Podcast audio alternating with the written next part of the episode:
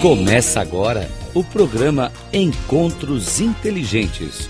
O sucesso na visão de quem chegou lá, com Mário Divo. Rádio Cloud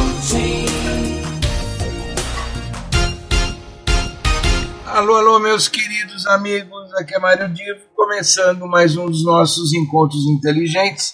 Hoje trazendo um querido amigo, uma pessoa que eu não só gosto pessoalmente, como trabalhamos juntos em várias etapas de nossa vida, o Iguidal Parnes. O Iguidal tem uma carreira assim brilhante e a nossa conversa começou eu perguntando, pedindo para ele registrar essa história profissional. Por que, que eu fiz isso? É interessante para você, ouvinte, entender neste mundo que a gente vive, onde a comunicação, publicidade, o marketing influenciam tanto o nosso cotidiano, para vocês verem como é que a carreira de um profissional competente e vitorioso, ela cresce na medida em que essa pessoa vai, se, vai, vai estando à frente de desafios, alguns deles programados, outros nem tanto, e vão lidando com marcas, vão lidando com empresas, vão lidando com as necessidades, os problemas e demandas das empresas, e portanto o que nós falamos aqui é de gestão de negócios, gestão de marcas, e eu acho muito interessante conhecer a carreira do Iguidal e depois ver alguns aspectos, alguns pontos de vista dele sobre como é que funciona essa história de gestão de marcas. Eu vou comentar com você, a, meu querido ouvinte, o seguinte, preste muita atenção no que o Guidal fala e comenta e apresenta, porque o, são histórias reais de vida de alguém que meteu a mão na massa e tem muito conhecimento. Hoje nós temos é a primeira etapa da entrevista. Semana que vem nós teremos o complemento. Mas vamos ouvir o Iguidal, vamos ouvir esse bate-papo e depois eu volto rapidamente para o encerramento. Bom, a primeira coisa então, eu queria agradecer você, Guidal, por estar ajudando nessa, nesse trabalho. Uh, eu gostaria que você abrisse a nossa conversa dando um, uma leve, uma, uma ideia rápida do que é a sua carreira, do, de qual foi a experiência que você teve dentro do tópico de marcas globais. Tá. E depois eu começo então a, uhum. as perguntas. É, eu, eu, eu, comecei a lidar com marcas internacionais desde muito cedo, porque é, em 1976, quando eu comecei a trabalhar, até 1980, eu trabalhei em negócio da minha família.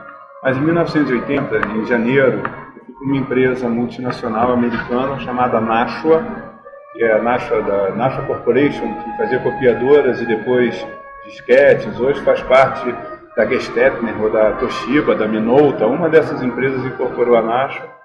Então, desde muito cedo, a minha escola foi a escola multinacional americana é, na construção da marca Nashua no Brasil, que brigava na, com a Xerox, etc.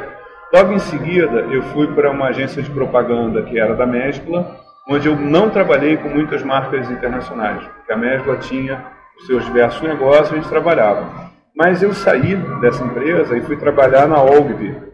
A Ogilvy é uma agência americana, uma das maiores do mundo, e a gente tinha então os desafios várias, várias vezes internacionais, porque tinha que fazer a marca da Ogilvy, que era a marca internacional da, da agência, e que naquele momento estava saindo da mão do David Ogilvy para ir para um grupo internacional que é a WPP, que é o maior grupo de comunicações do mundo. Então teve todo esse processo de internacionalização da internacionalização. Fizeram uma marca internacional e passava a ser uma marca mega global. Isso foi interessante. E dentro da Ogilvy, a gente tinha vários clientes multinacionais, como é, o Chase Manhattan, que eu cuidei da parte promocional durante o tempo, a Flashman Royal, que eu cuidei da linha de Leite Glória durante o tempo, a Souza Cruz eu não cuidei diretamente, mas a gente acompanhava o trabalho de lançamento do Lucky Strike. E naquela época estava Free, era uma marca da, da, era nacional, mas a gente acompanhava o Free, o Lucky Strike, tinha a Marlboro, que era concorrente entrando. Quer dizer, então era interessante brincar com essas marcas internacionais. Depois eu voltei para a Prova Varejo, e aí não aconteceu nada de marcas internacionais. Depois da Prova Varejo eu fui para uma empresa brasileira, que era o... Aliás, eu fui para Caio Domingues, é, Caio Domingues, onde conheci você, Mário. A gente atendeu Petrobras e basicamente tinha Xerox, que era uma conta internacional e era uma conta estrangeira. E depois disso fui para o Jornal do Brasil, aí teve um período de empresa nacional, e fui para a Editora Campos, que é uma empresa anglo-holandesa, faz parte da Elsevier. Quando eu entrei na editora, final de 1998, ela já era anglo-holandesa, e eu precisei lidar com isso e, e, e, e precisei enfrentar Inclusive, a, eles queriam acabar com a marca Campos num determinado momento, e eu precisei ir lá no board negociar e mostrar que a marca Campos era tão importante no Brasil quanto a Elsevier era lá fora. E aí eu consegui um acordo para manter a marca Campos. E na minha saída, é, eu já vinha, uma das coisas que estava dentro do meu ambiente de saída, é que a marca Campos ia acabar, e acabou mesmo. Quer dizer, é, eu sofri com o alinhamento internacional da Campos para Elsevier, eu discordei de várias questões, porque é, eu acredito em alinhamentos globais, desde que você respeite os regionalismos. É, você acabar com o regionalismo porque tem que ser alinhado, eu não concordo com isso. Porque a Campos, por exemplo, ela acabou, vendeu é, linhas editoriais que não se alinhavam com a linha editorial internacional. Aí você vai perguntar, eram lucrativas? Sim. A Campos era líder? Sim. Dava dinheiro? Sim. Então por que acabou? Porque não está alinhado internacionalmente. Não tem projeção internacional. Ora, quem disse que você tem que ter tudo internacional? Você pode ter uma parte do teu negócio alinhada internacionalmente, com sinergias internacionais, mas você pode ter uma parte do teu negócio nacional que te dá sustentação, enquanto você vai migrando, inclusive, aumentando a parte internacional. Você faria um paralelo a isso na outra ponta? É, me parece que a Coca-Cola compra o Mate Leão, que é. só existe no Brasil. No Brasil. É, e o Guaraná mantém, Jesus também.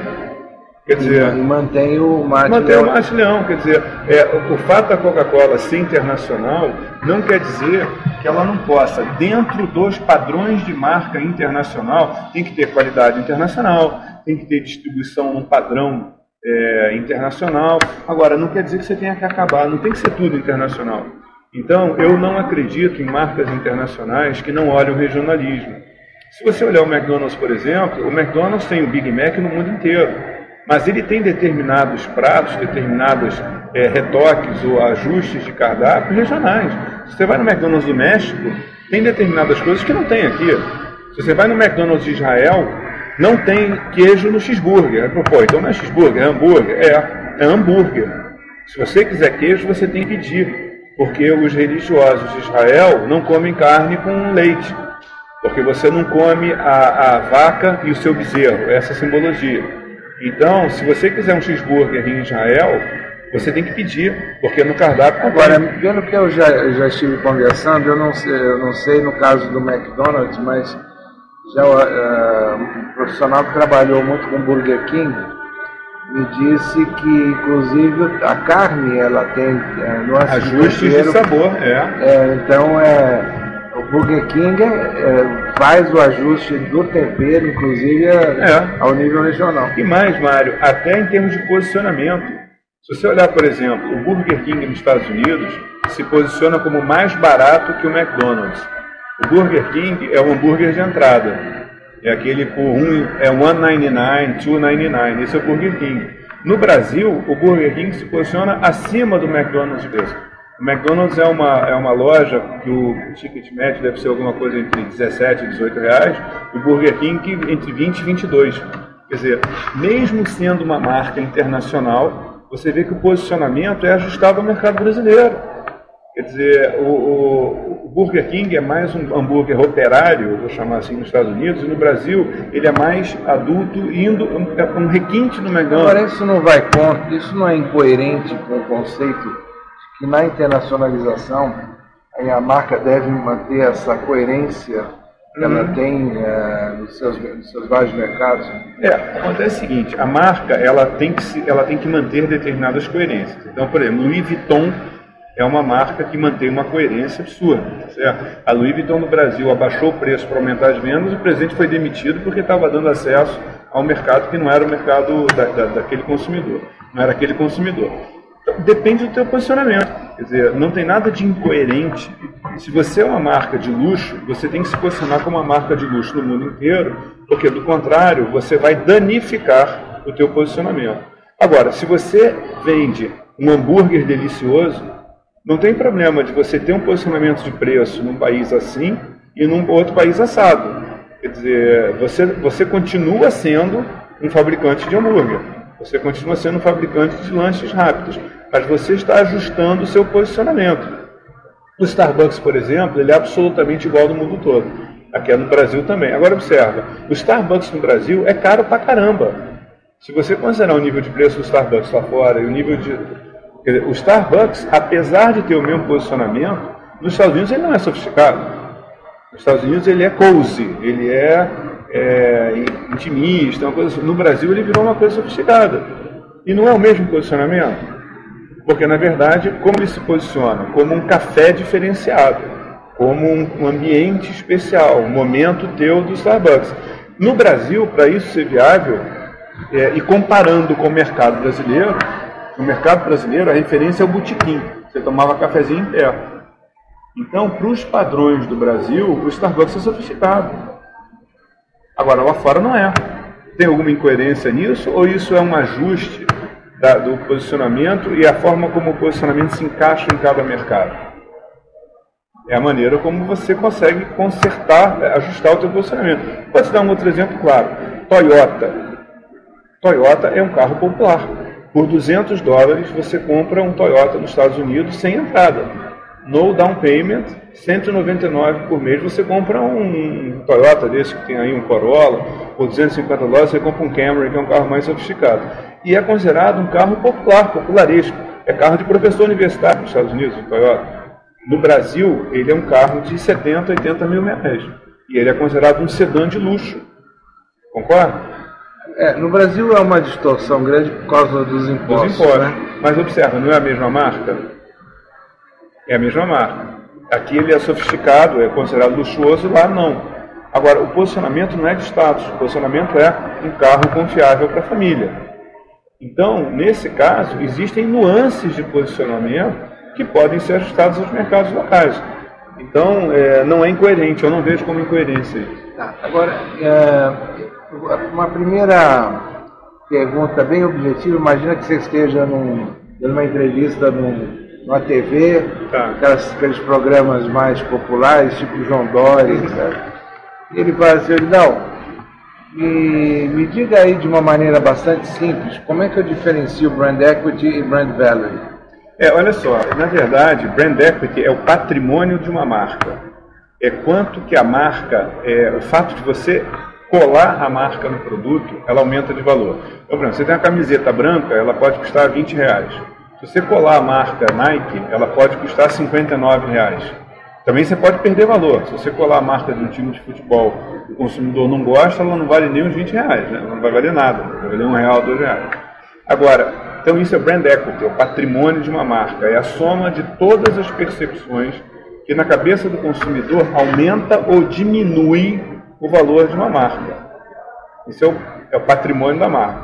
O, o brand value é o valor da marca. Quer dizer, é uma, é uma equação menor, vou dizer assim. É, é, tem o mesmo conceito por detrás. Valor de uma marca, quanto vai valer a marca. É, mas talvez não como patrimônio da marca, e sim quanto aquela marca poderia custar mais caro, entendeu? Você... Eu confundo os dois, eu confundo claramente os dois conceitos. Então você, você confunde, mas você acabou distinguindo que ah, uh, o equity representa um, um valor maior de percepções. É. Por que, que você usou a expressão percepção e não atributo? Porque quando tem muita coisa que não é um atributo. Uma série de, de, de coisas hoje, a percepção de qualidade faz valer mais, a percepção de simpatia. Por que o Starbucks vale mais? Porque tem aquela percepção de coisa internacional. Então, o café do Starbucks não é necessariamente melhor do que o café dessa cafeteria que a gente está mas você tem uma percepção de mais valor por ser uma marca internacional ou uma marca que está mais presente na mídia.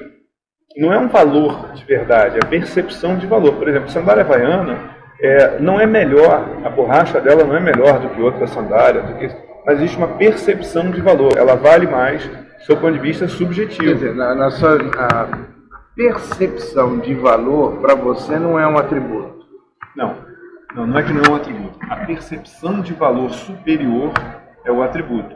Percepção de valor é como o consumidor percebe aquilo, não necessariamente de forma positiva. Então, mas uh, se a gente partir do princípio que o equity ele representa um conjunto de percepções, de percepções. que formam patrimônio, eu estou imaginando isso como algo que agrega o valor isso, à marca. marca. Então, estou olhando isso dentro de uma ótica positiva. Né? É. Uh, agora, se eu tenho uma percepção de que o produto tem qualidade, uhum. o fato de eu ter percepção, isso não é um atributo? É, é não, o atributo é um atributo de qualidade. O atributo é o atributo de qualidade. O que te faz entender que aquele produto tem qualidade é a percepção. Agora, por que, que é diferente? A percepção ela é gerada por alguma coisa. O produto pode ter qualidade é, intrínseca. A carne da tua churrascaria é melhor do que a carne da outra churrascaria. Mas se a tua churrascaria é feia, é suja, não anuncia, eu tenho a percepção de que lá não é tão bom. A percepção, basicamente, ela vem dos quatro P's. A soma dos os quatro P's é que permitem você entender. Exemplo, quando você vê um anúncio sofisticadíssimo da Chanel, Chanel número 5, Preço é caro, 130, 140 dólares. A loja que está é uma loja deslumbrante. É, o produto é clássico, é sofisticado. Os quatro peixes juntos e coerentemente somados vão te dar uma percepção. A percepção é, é o impacto no consumidor. Agora, pode ser de um valor luxuoso, um valor esportivo, um valor isso. Quando a gente fala de brand equity, o patrimônio é um resumo disso. Value é o valor, é como se fosse uma expressão que vai chegar no patrimônio. Eu, eu confundo os dois conceitos, mas para mim, claramente, o velho é quanto vale para o consumidor. É aquele produto, quanto aquele produto vale. E, e, equity é o patrimônio da marca, quanto a marca vale. É, segundo, agora entrando um pouco no que a academia uhum. interpreta, veja que as minhas perguntas aqui, elas, é, elas são eu estou aqui no papel de perguntador. Claro. Então eu não estou nem explicando e nem, ah. nem questionando, apenas lançando pontos de reflexão. Segundo a academia, o brand value é a expressão financeira, uhum.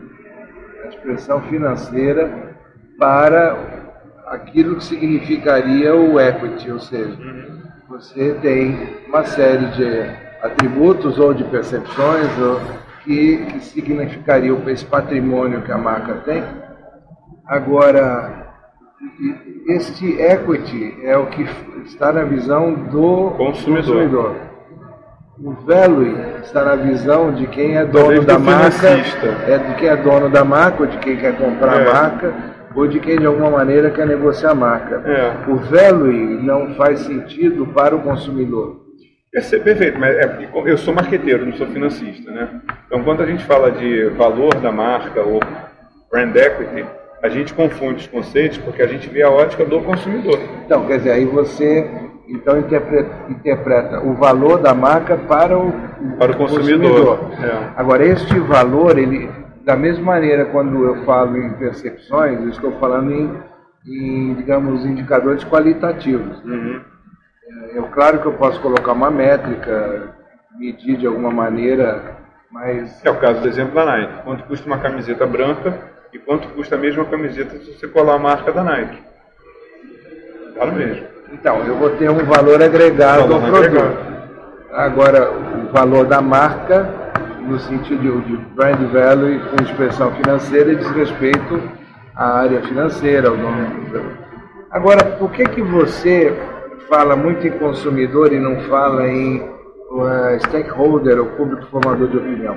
Olha só, é, na verdade, stakeholder é qualquer agremiação, qualquer, qualquer, qualquer segmento que impacta a marca ou é impactado por ela. Qualquer um. Você tem toda razão, se você quiser considerar como stakeholder o acionista, e ele quiser ter essa visão financeira da história, ele vai considerar isso. É, eu estou considerando o valor da marca, do ponto de vista do consumidor, apenas porque a gente começou a conversa por aí. Então eu não estou considerando. Então vamos pensar no brand equity, que, que, que é a visão do consumidor. Que é a visão do consumidor. Por que, que, por que, que uh, eu, eu, eu penso ou devo pensar que o brand equity ele é, ele é algo na visão do consumidor e não na visão dos vários públicos que interagem com a marca? O que acontece é o seguinte, se você considerar os vários stakeholders, você vai ver que vários são consumidores. Por quê?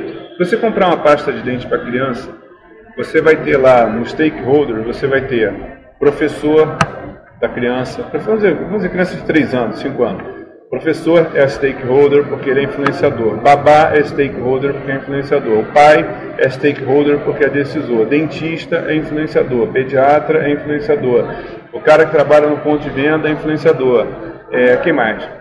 Esse conjunto inteiro é stakeholder e todos eles são consumidores. Eles são stakeholders, mas eles são consumidores. O que, que sobrou de stakeholder que não é consumidor? A imprensa, é, a, os, funcionários, a comunidade onde a fábrica está instalada. Quer dizer, para esses caras, não é o brand eu equity. questionar, por exemplo, o exemplo que você está dando da pasta de dente. É, o professor da escola pode não ter filho, portanto ele pode não consumir facilmente infantil. Mas ele é, ele, ele é um stakeholder mas ele, ele pode influenciar. Então, mas é por isso que eu estou dizendo. Então ele não é consumidor. Não, ele não é consumidor, mas ele é stakeholder. Então, é, é por isso que eu Ah, entendi. Por quê? Mas ele faz, eu considero consumidor todos que influenciam no processo de compra.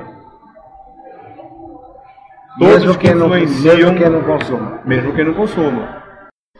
É isso aí, pessoal. Nós vamos encerrar aqui a entrevista na sua primeira parte. Na semana que vem nós continuamos, mas eu quis parar exatamente numa conclusão para que você que está ouvindo pense bastante a respeito. É consumidor de um produto só quem usa ou também é consumidor quem influencia na compra do produto? Semana que vem nós vamos retomar esse bate-papo exatamente por esse ponto.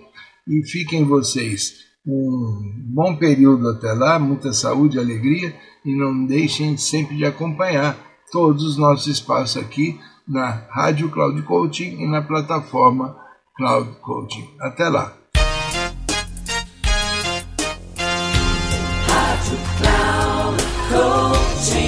Terminando Encontros Inteligentes. O sucesso na visão de quem chegou lá, com Mário Divo. Rádio Cloud.